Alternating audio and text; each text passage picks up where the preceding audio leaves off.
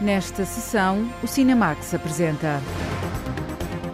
Anne Frank pode ser um exemplo numa Europa que acolhe refugiados. O novo filme de Harry Folman procura respostas para essa questão. O oitavo iMotion Festival de Cinema Jovem de Famalicão vai abrir inscrições e o ciclo formativo. É um pretexto para reunir uma turma de 2020, celebrar o cinema jovem, exibindo Sofia, Blue 52 e Direito a Respirar na sessão de curtas na RTP2.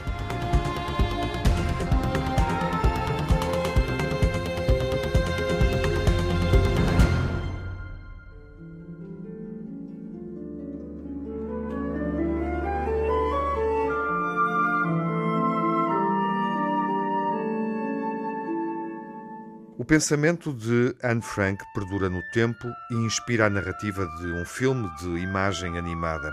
A jornalista Lara Marques Pereira faz esta viagem no tempo e conta-nos qual é a motivação do realizador israelita Ari Folman para regressar à casa de Anne Frank em Amsterdão.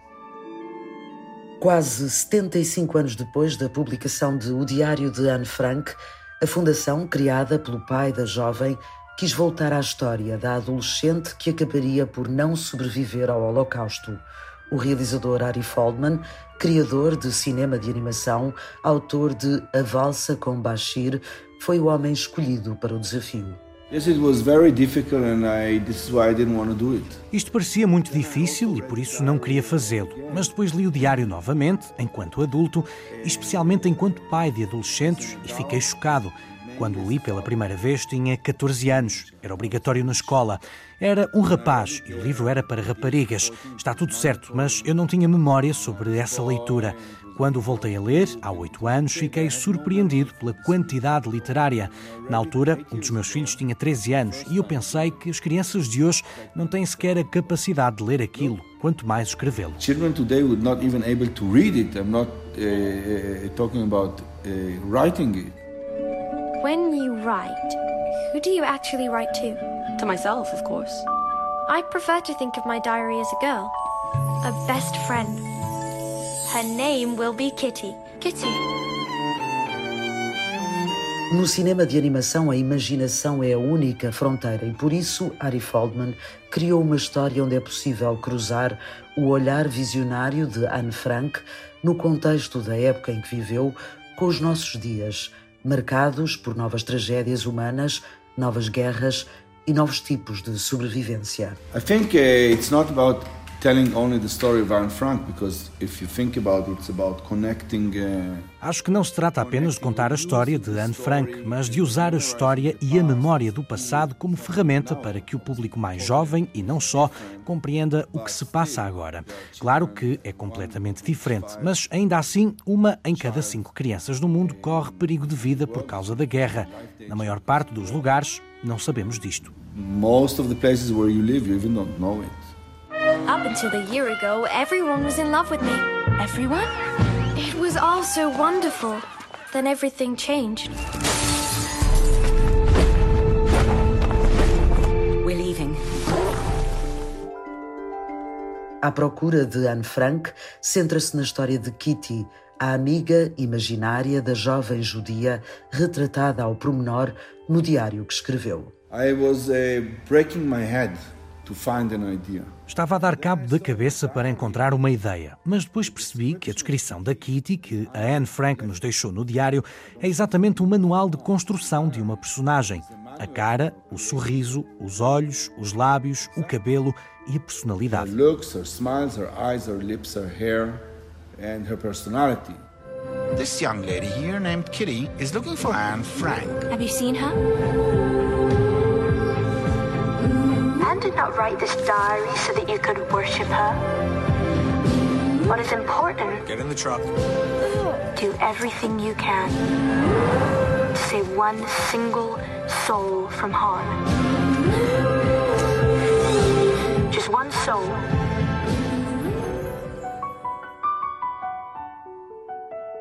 Kitty deixa de ser personagem do livro e aparece na atualidade. Através dela, ficamos também a conhecer melhor a autora do diário. Break, break totally Tentamos quebrar por completo o ícone, porque a Anne Frank era uma adolescente. Ela é esperta, às vezes maldosa e consegue ser torcida e muito engraçada. Tem imensas questões com a mãe, o que é óbvio nesta idade. Tem inveja da irmã, pensa em rapazes. Ela não é a Anne Frank da guerra.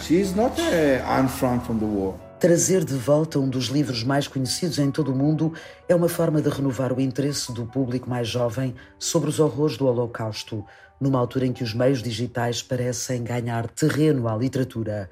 O filme mistura animação e ilustração e propõe uma combinação entre os factos históricos e os apelos da cultura pop que seduz o público mais juvenil, em especial as raparigas, que se podem identificar com a força de uma personagem feminina conhecida em toda a parte.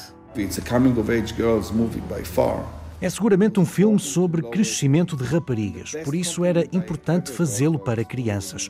O melhor elogio que tive em relação ao filme foi quando o mostramos em Paris pela primeira vez ao produtor e aos agentes de vendas. Eles disseram que o filme era para 10 anos de idade, para raparigas. Pensei que tinha conseguido. Tudo o resto sabe bem ouvir, mas se isto não fosse indicado para crianças, estava em apuros. If it's not for children, I'm dead. I didn't do it. This secret apartment is going to be our hiding place. For every person we welcome is a good chance we are saving a life. You could use those characters in your head.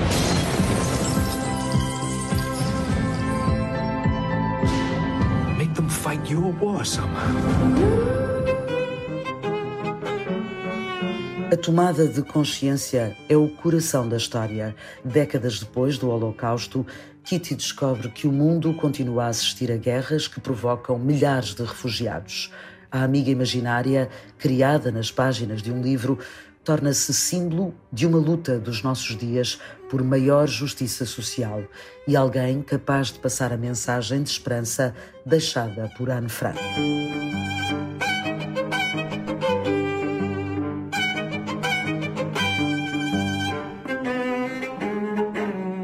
A história de duas amigas e de uma amizade que perdura no tempo durante cerca de sete décadas. Anne Frank e a amiga imaginária, essa relação está desenvolvida neste filme que procura perceber como é que a Europa lida com os migrantes e também interpretar os problemas que temos de racismo e antissemitismo.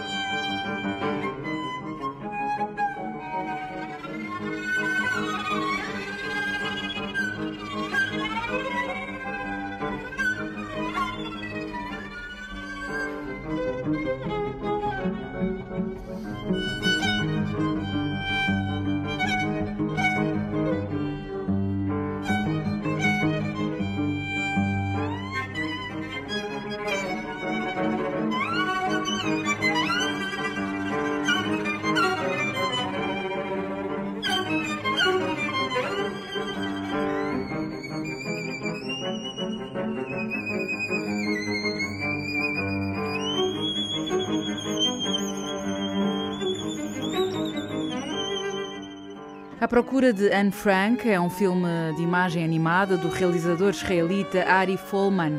Pode ser visto nos cinemas nacionais um ano depois da estreia mundial na seleção oficial do Festival de Cannes.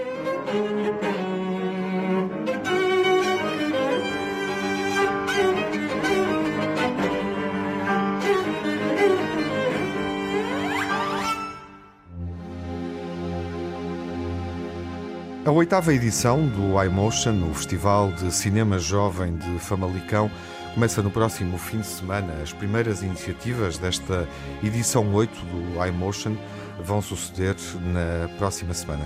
Está connosco o organizador e também programador Ricardo Oliveira. Olá Ricardo, bem-vindo ao Cinemax. Olá Tiago, muito obrigado pelo convite. De nada, e está acompanhado do Filipe Rufato que é um realizador premiado numa edição do iMotion, na sexta, em 2020. Olá, Felipe, bem-vindo, boa noite. Obrigado, é um prazer estar aqui com uhum. você. Filipe Rufato, realizador de Sofia, curta-metragem que nós vamos exibir uh, neste mês de maio no Cinemax Curtas na RTP2 e o Filipe vai apresentá-la daqui a pouco. Um, prémio de melhor curta no iMotion uh, em 2020. Ricardo, o iMotion começa na próxima semana. Uh, e começa com um ciclo formativo, ou seja, o festival uh, desenrola aqui uma série de atividades uh, dedicadas aos jovens estudantes. Sim, o festival arranca já no, no, próximo dia 7 de maio, portanto, na Casa da Juventude, às 21 horas, onde vamos inaugurar uma exposição, uma exposição de pintura da autoria de jovens eh, criadores famalicenses. Portanto, é uma exposição com enfoque eh, José Saramago. Eh, vamos ter também uma conversa com Filipe Melo sobre cinema, onde estará o Rui Tendinha a conduzir essa mesma conversa. no dia, a partir do dia 9 até dia 14 decorre o ciclo formativo uhum. do festival. Portanto, contempla sete workshops, uhum. onde iremos abordar várias temáticas, desde realização, montagem, uh, guionismo, uh, o acting para cinema, que também é importante. A representação, sim. E dizer também. E também cinema de animação, portanto. Cinema de animação é, também. É, é muito completo. O documentário, portanto, exatamente, a fotografia, praticamente todas as, as uh, especialidades, digamos, que uh, fazem parte do cinema. Uh, dizer também que o ciclo formativo é inteiramente gratuito, portanto, a Câmara Municipal de Famalicão entende que só desta forma é que eh, também apoia os jovens, portanto, uhum. incentiva, digamos incentiva assim, também, a participação. E ao mesmo tempo também promove. Portanto, é essa uh, nossa, portanto, o nosso objetivo uh, para a próxima semana. Uhum. O iMotion é um festival dedicado a jovens realizadores de cinema. esse também é um aspecto, enfim, eh, relevante, eh, é um público que o festival pretende alcançar, jovens como o Filipe Rufato, que está, com, que está connosco, eh, e que foi premiado nessa edição há dois anos, na penúltima edição do, do iMotion. Foi um bom prémio, Filipe, o prémio que recebeste com uma curta-metragem chamada Sofia. Olha, é, mais do que um bom prêmio, foi um prêmio surpresa. E então por quê? que realmente é, eu estava trabalhando numa longa no Algarve, uhum. como equipe técnica.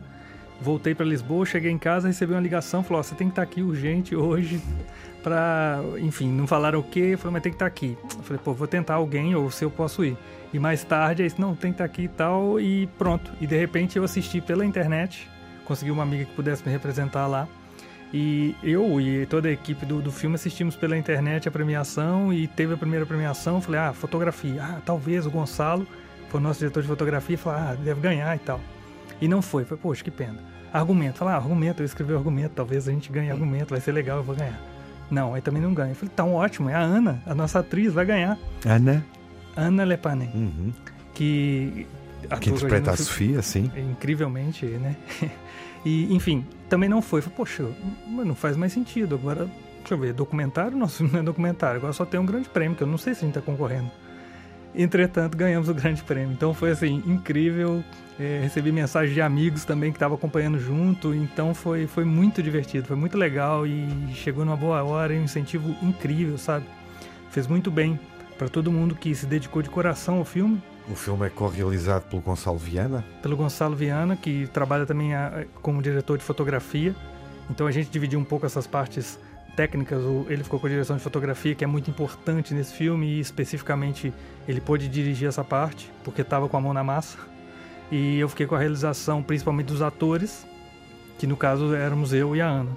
Então acho que correu muito bem e, de novo, esse, esse prêmio foi um incentivo de reconhecimento do trabalho, sabe? Do esforço de coração, do esforço de que todo mundo estava com muito, muito entregue, sabe? E foi, foi muito legal, foi muito legal dividir isso com todo mundo. Uhum. Realmente fez muito bem para nós. É uma curta-metragem rodada em Corroios, na área urbana de Lisboa. Durante quantas noites? É um filme noturno? Sim, nós gravamos a primeira noite e, por ser um plano sequência, nós fizemos sete takes. Uhum. Tivemos algum problema técnico com o gimbal, com a câmera e ok, e tínhamos um resultado e mostrei para Ana esse, esse resultado. Falei, Ana, o filme tá bom, né? Tem tudo que a gente quer tá ali, mas a gente consegue fazer esse filme ficar muito bom se você me der mais um dia de gravação. Ela viu o filme, acreditou no potencial do filme e falou, tá bom. E aí, duas semanas depois, a gente estava no mesmo, no mesmo sítio gravando, fizemos mais sete takes e pronto. Aí tivemos o nosso filme que a gente tem hoje para apresentar. Uhum. E foi muito legal. Curioso, porque hum, esse filme é, rodado durante, durante, duas, eh, durante duas noites, em diversos takes. Ao todo, quantos takes? Foram 14 ao todo. 14 takes. E já agora, sendo um plano de sequência, um filme que começa, é desenvolvido e termina sendo filmado todas, todas as etapas uh, uh, sem, sem qualquer interrupção. Qual uh, é o plano de sequência que conta de, das 14 tentativas, digamos assim? Das 14, é, em princípio pensas que é a última, né? Que... Ou a primeira, poderia é, ser. É verdade. É, nossa, seria muito frustrante.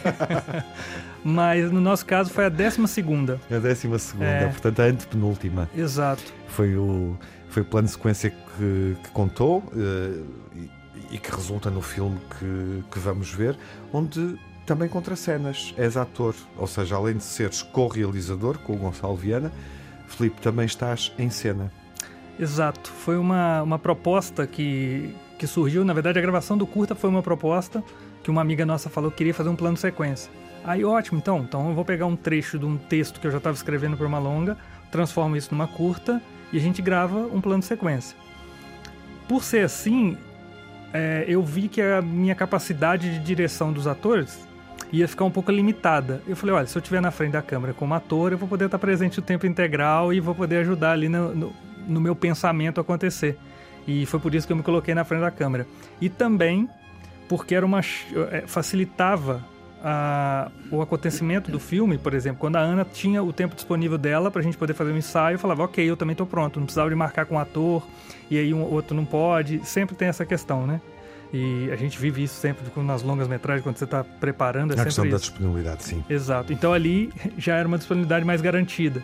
E assim a gente conseguiu fazer os nossos ensaios, os nossos, né, os nossos planos todos e, e pronto, o resultado até que eu fiquei bastante satisfeito. E por isso que eu também fiz questão de dividir com o Gonçalo Viana, que abraçou desde o primeiro momento o filme e acreditou muito nele também. E pela mão dele tá tão presente, ele foi para a direção de fotografia. E, na verdade, essa amiga nossa que ofereceu esse desafio, vamos gravar um plano sequência, acabou que saiu no meio do projeto ou logo no início do projeto. Uhum. Mas o Gonçalo já estava dentro e falou: não, pode deixar, eu assumo essa parte. Então ele faz essa co-realização e é muito coerente, porque eu estou ali na frente da câmera fazendo um, um certo jogo e ele está ali com a câmera fazendo outro jogo. Para percebermos melhor o que é que acontece e conhecermos a Sofia, que não está presente neste diálogo, vamos ouvir um excerto inicial do filme, do encontro da Ana Lepana, a atriz Sofia, com o Felipe Rufato. Uh, um encontro, enfim, numa estação de comboios, uh, como eu disse há pouco, em Corroios. Uh, um encontro tenso, inicialmente tenso. Eu vim para o casamento do meu irmão e vim te salvar também, né? Olha, era só o que me faltava. Tu não me salvaste de nada. É bom que sabes disso. E isso é que me dá raiva. Imagina que para ti já é uma merda, tens que sair de casa e escolheres os sítios para onde vais para te sentires mais seguro. Agora pensa nas mulheres, que obviamente não é só de assaltos que temos medo. É, eu já pensei nisso também. E na verdade é o que eu sempre falo, sabe? Se mais gente pudesse fazer o que eu faço, pronto, aí já resolvi a situação, pelo não, menos. Porra! Essa é que é a questão. Isso é estúpido, é idiota, é primitivo. As mulheres não querem ser salvas por homens. O que eu quero é não ter que passar por isto constantemente. Isso sim é que resolver o problema. Filipe, este é um excerto de Sofia, que está em exibição e em estreia televisiva no, no Cinemax na, na RTP2. Uh, eh, e é um filme onde percebemos, neste, enfim, neste diálogo inicial, um encontro entre, entre dois estranhos, numa situação de desconforto uh, para a Sofia, desde logo. Uma situação que é muito mais frequente do que aquilo que pensamos, não é? É, isso é, uma, é, é o que me chamou a atenção para fazer o filme foi descobrir, parece bobo dizer assim, mas descobrir que as mulheres realmente passam sempre por isso. E quando eu digo as mulheres, eu digo especificamente a, a, minha irmã, ou mesmo em conversa com a Ana, ou outras amigas, ou a minha mãe, enfim, todos nós estamos cercados por mulheres. Muitas vezes estão a circular na rua uh, e são obrigadas, uh, sentem-se obrigadas a mudar de passeio, a alterar a rota que estão a fazer, não é? Pois é, isso é o mínimo. E isso acontece. Isso é eu pensava que isso acontecia. Ah, não, isso aí já aconteceu com as mulheres, já aconteceu com a minha irmã. Não é já aconteceu, é acontece e vai acontecer hoje. E amanhã também, e no outro dia também. Não é pode acontecer. E isso me deixou completamente desesperado, porque eu falei, gente, como é que vocês podem viver uma vida assim de tensão todos os dias? Porque eu, enquanto homem, tenho meus problemas e passo por problemas, passo por dificuldades, atravesso às vezes para a rua, mas isso é raro. Né? Mas saber que elas passam por isso sempre me deixou muito, sinceramente, desesperado e falei, gente, o que, que a gente pode fazer? E durante a curta, sendo muito sincero, é uma análise pessoal minha do o que, que eu posso fazer. E o meu jogo ali no, no, no próprio filme é isso: o, o que um homem comum, uma pessoa comum, poderia fazer naquela situação. Claro que o filme não fala sobre o homem ali naquele momento, é só uma interação que pode existir, então para mim foi um diálogo de aprendizagem mesmo pessoal que eu tive. E, e o Sofia fala, na verdade, dessa mulher. É um filme que conta a história dessa Sofia, que não é uma Sofia, é uma Beatriz, né? Uhum. Que na verdade, quem assistiu o filme vai ver que ela na verdade chama-se Beatriz. E o Sofia é um nome que surge no início do filme e morre no final do filme.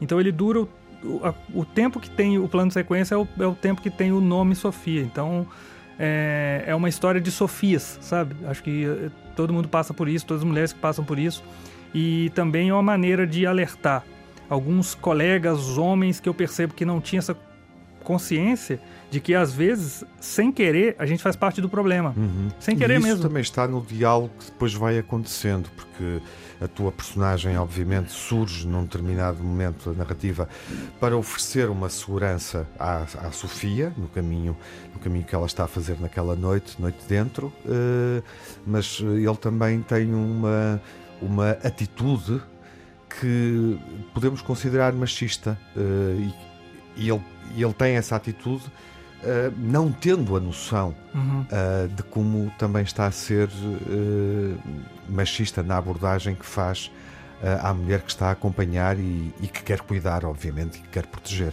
É, tem toda a razão. E é isso. É, não justifica nada, mas é uma ingenuidade machista.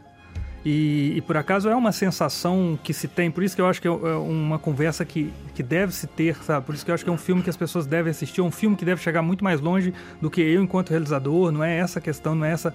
Quer dizer, claro que é essa pretensão também, mas que o filme se torne muito maior enquanto conversar sobre.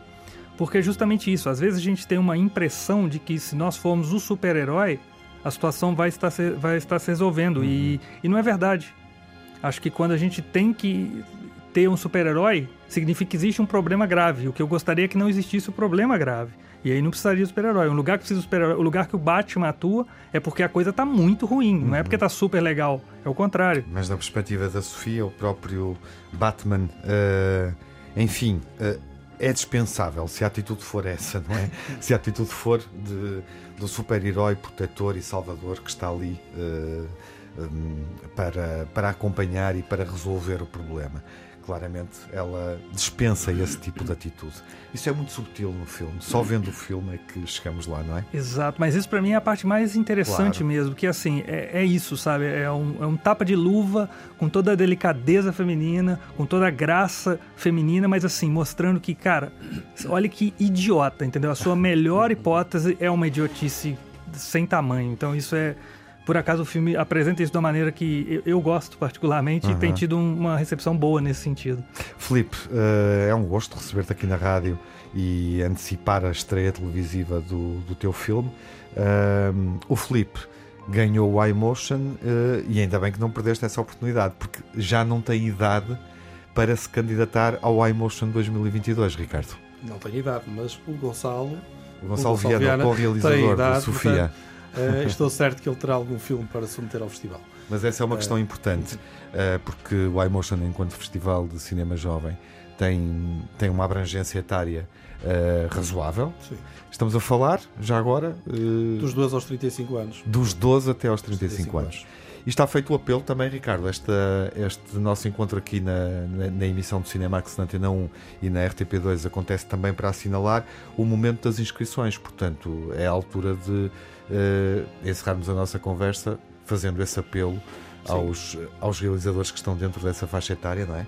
Sim, gostaria de apelar a todos os jovens dos 12 aos 35 anos para poderem submeter uh, as curtas-metragens ao festival até dia 14 de outubro. É um período amplo que começa neste fim de semana. Portanto, quem já, quem já, tiver concluído um filme uh, já pode entregá-lo. Já pode inscrever e submeter a curta-metragem no filme. Mas até Sim. 14 de outubro o iMotion vai acontecendo e, sobretudo, recebendo uh, os filmes mais recentes dos jovens cineastas portugueses. Ricardo, obrigado. Obrigado pela sua presença na Muito rádio. Obrigado. Felipe, desejo-te boas viagens, bons planos de sequências. Muito obrigado e realmente foi um prazer estar aqui com vocês. Vocês mesmo, que é bom reencontrá-los, sabe? Fiquei muito, muito feliz obrigado. de estar aqui. Até à próxima. Obrigado.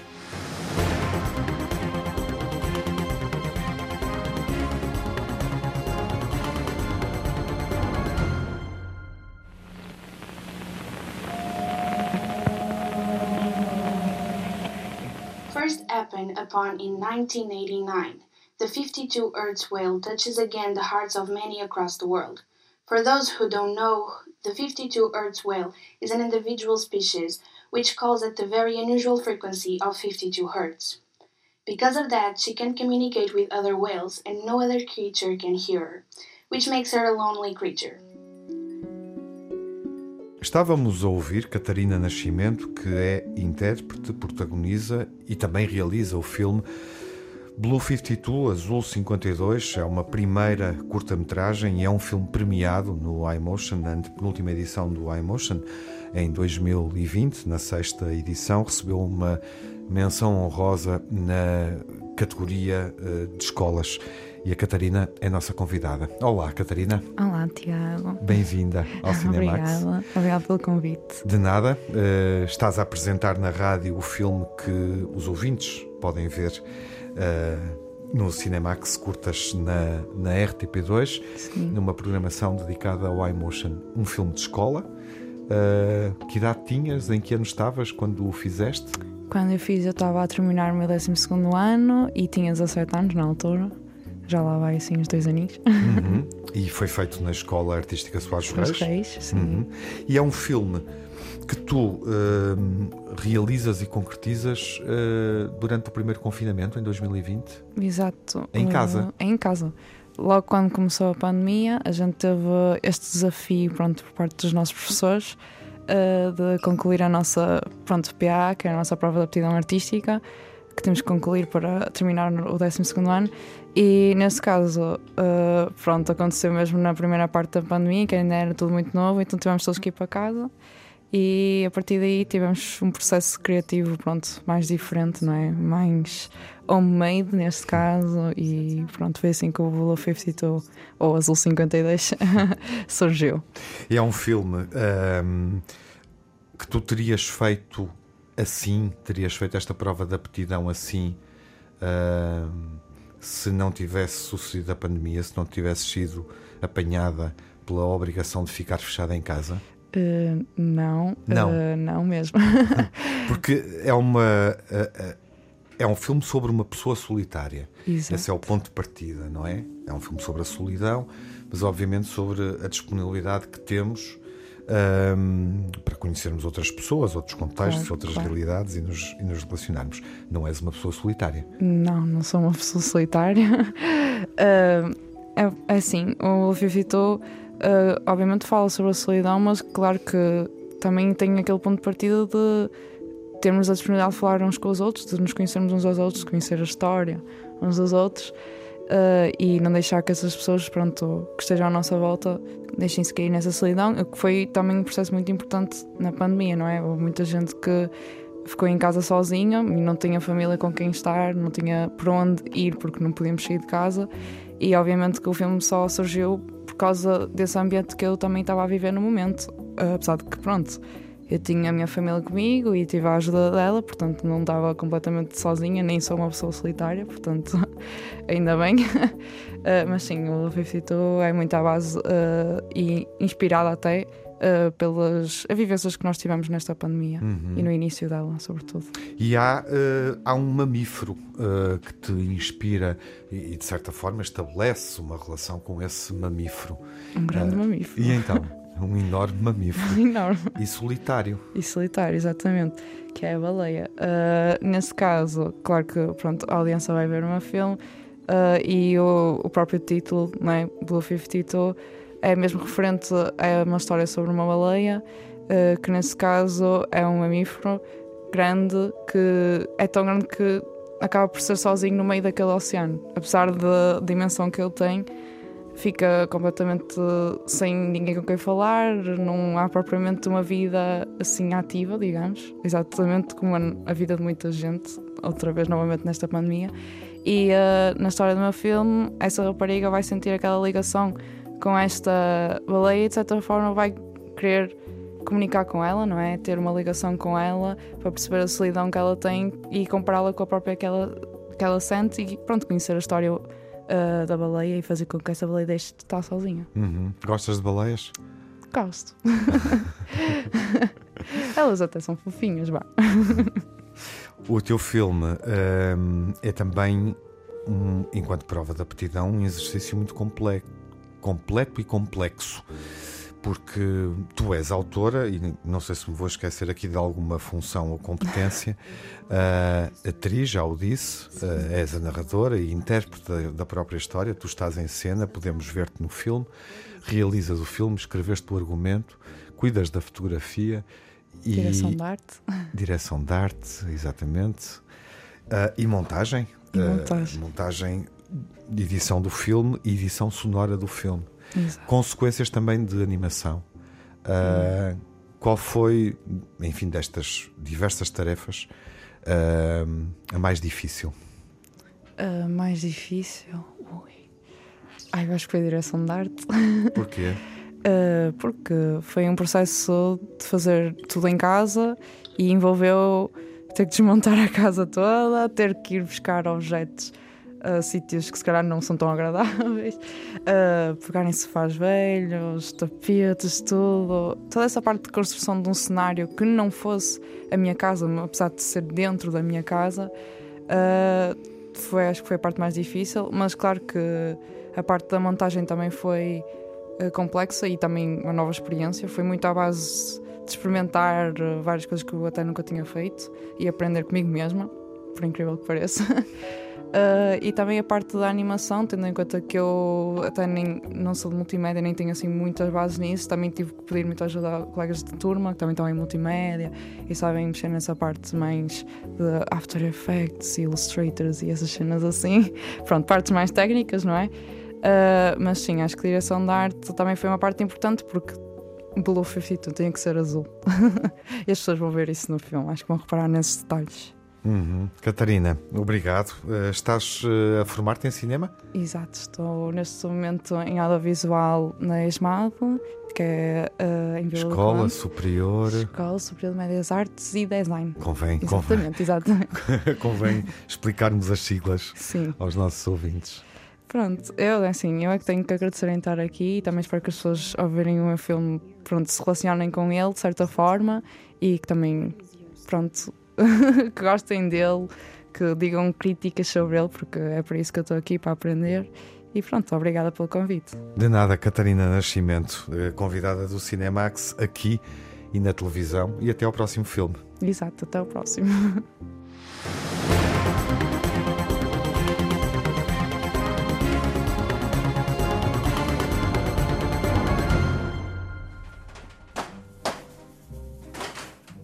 A Catarina Nascimento não veio sozinha a esta sessão do Cinemax, onde estamos a apresentar filmes que exibimos na televisão e que foram selecionados no iMotion, no Festival de Cinema Jovem uh, de Famalicão.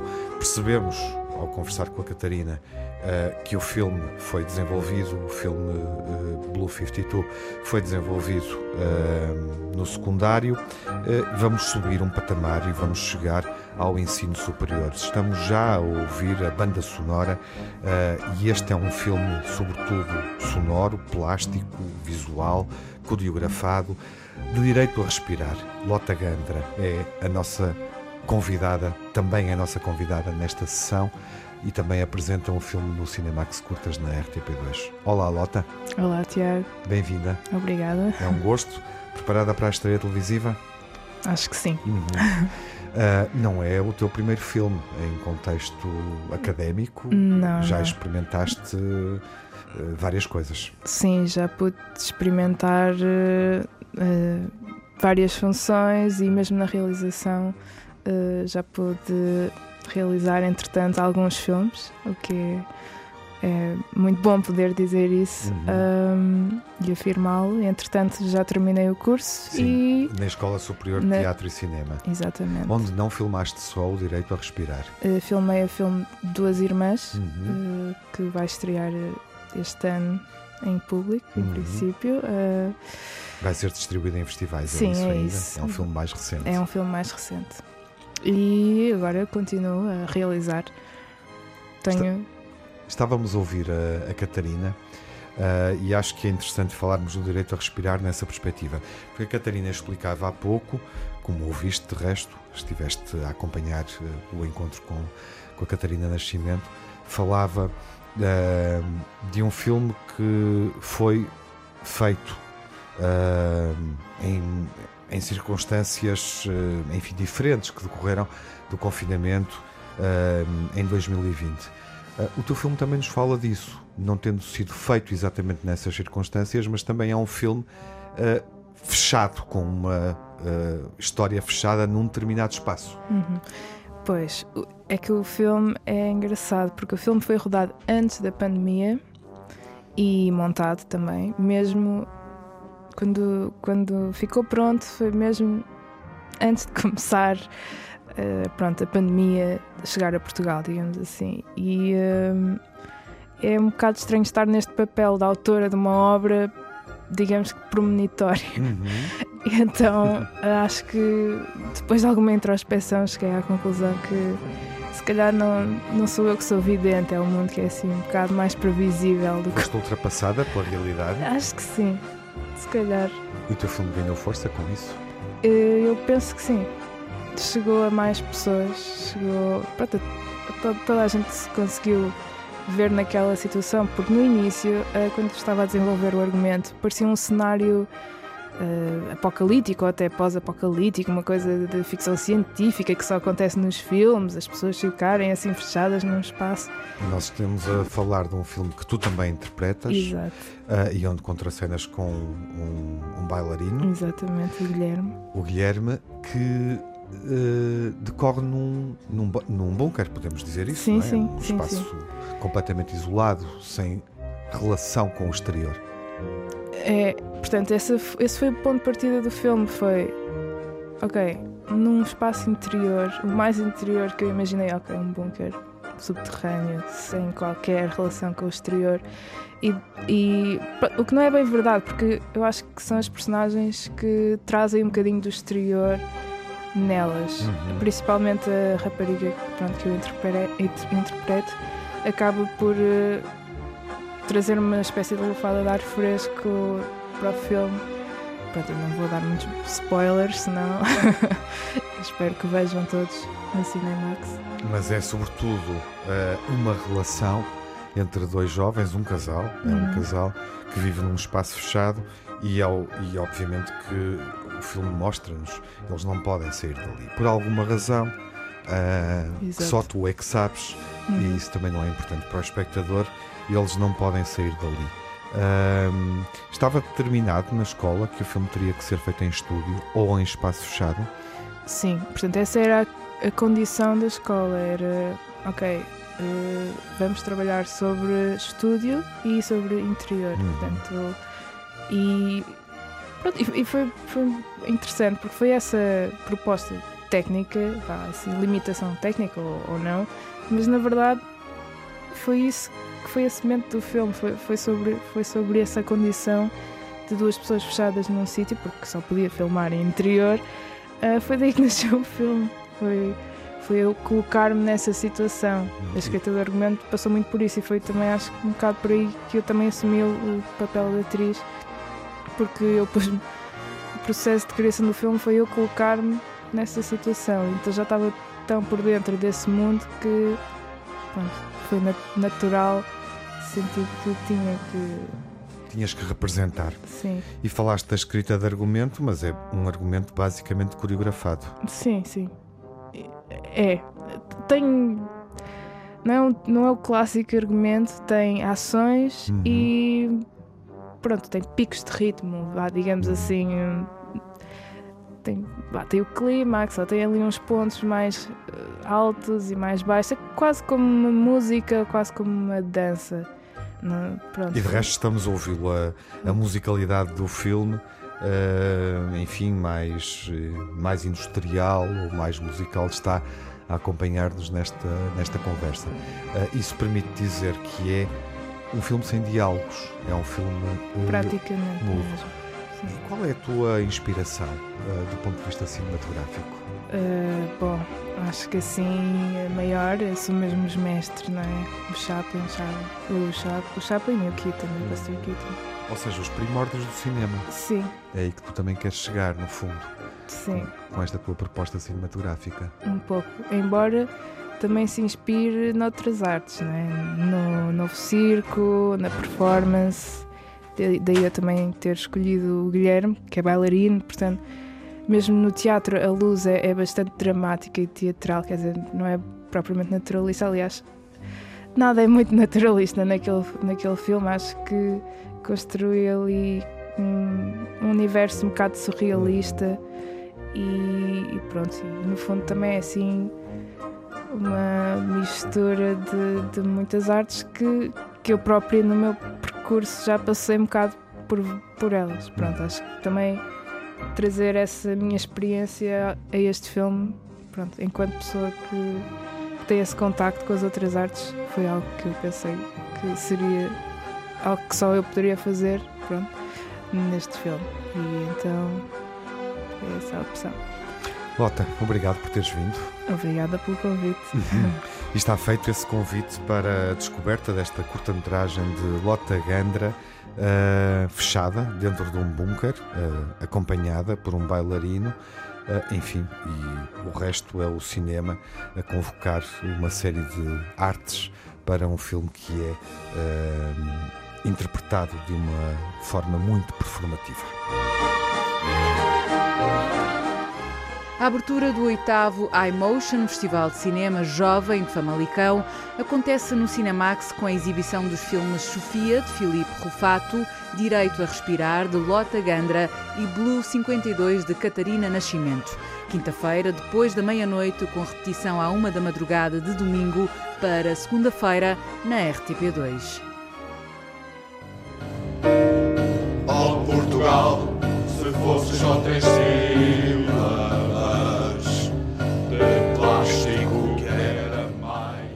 João Botelho inspirou-se em Alexandre O'Neill e fez um filme em forma de assim. Um anel de brasão, Sr. Nildo. Preciso da máquina de escrever e do dinheiro. Um povo inteiro à espera de ver. Irene, Irene, sirva leite creme. Não sei para onde fugiu a sardinha, teu peito que esconde, ó oh Mariazinha. Como demais, bebo demais, gasto demais, fornico demais. É o céu ou o inferno.